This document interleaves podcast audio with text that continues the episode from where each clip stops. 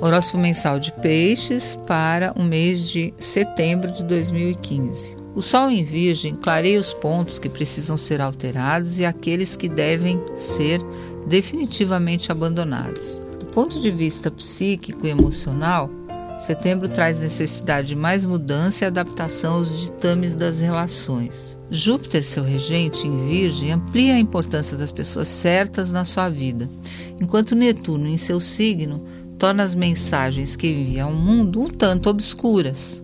Prepare-se para confrontos por causa disso entre os dias 13 e 20. Faça um esforço adicional para ser claro com as pessoas. Saturno entra em Sagitário a partir do dia 17, trazendo mais responsabilidades e a necessidade de priorizar o que é importante na profissão, na carreira e como alvos que você quer conquistar.